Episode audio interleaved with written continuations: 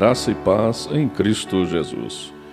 Ah, o nosso texto da meditação de hoje está em Lucas 19, verso 4, que diz: Assim correu adiante e subiu numa figueira brava para vê-lo. Entre as diversas modalidades atléticas disputadas nos Jogos Olímpicos deste ano no Japão, merece destaque a corrida de 110 metros com barreiras. Os atletas vencem a corrida superando uma a uma as barreiras colocadas espaçadamente na pista. A vida humana pode ser comparada a uma competição similar. Desde o nascimento, enfrentamos desafios que devem ser superados para que alcancemos o objetivo maior, a felicidade e a plena realização de nossos ideais. A história de Zaqueu é significativa, pois aponta para a vontade de um homem marcado por seus concidadãos, mas desejoso de resgatar sua vida, sua alma, diante da singular oportunidade de um encontro pessoal com Jesus.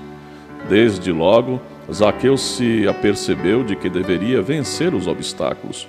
O primeiro era a compacta multidão que escondia Jesus de seus olhos. Um segundo, de natureza pessoal, era sua pequena estatura, impossível sequer contemplar a Cristo olhando por cima dos ombros do povo. Havia ainda um obstáculo moral.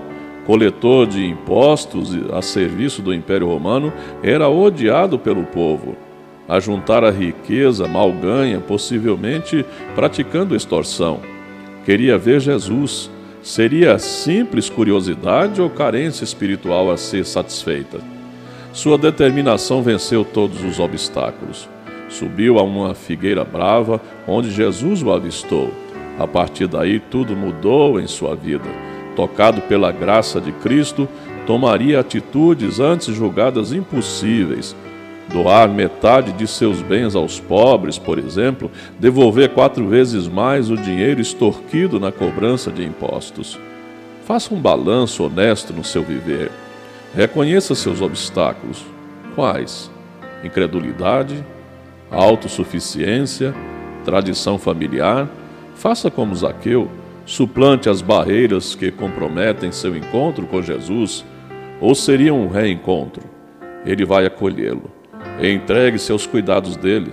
Nenhum obstáculo pode impedir o perfeito relacionamento que precisamos ter com Cristo.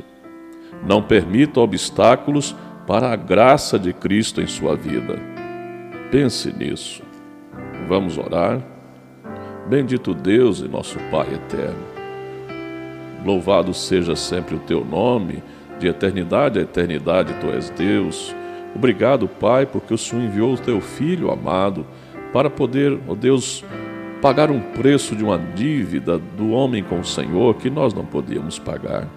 E de fato, ó Deus, se nós temos acesso a Ti agora, só o temos por conta do Teu grande amor expresso através do Teu Filho Jesus. Obrigado, ó Deus, porque os nossos olhos espirituais puderam contemplar a Cristo e assim alcançarmos a tão grande salvação que Ele trouxe a cada um de nós. Que aqueles que estão me ouvindo nesse dia sensibilizem-se diante desse grande amor do Senhor, abram seus corações para que o Senhor Jesus Cristo seja Senhor e Salvador dessas vidas. É no nome dele que eu oro, agradecido. Amém. Eu sou o pastor Wilton Cordeiro da Silva, da Igreja Presbiteriana de Itumbiara, Goiás, localizada na Avenida Afonso Pena 560. Um grande abraço, fiquem na paz do Senhor.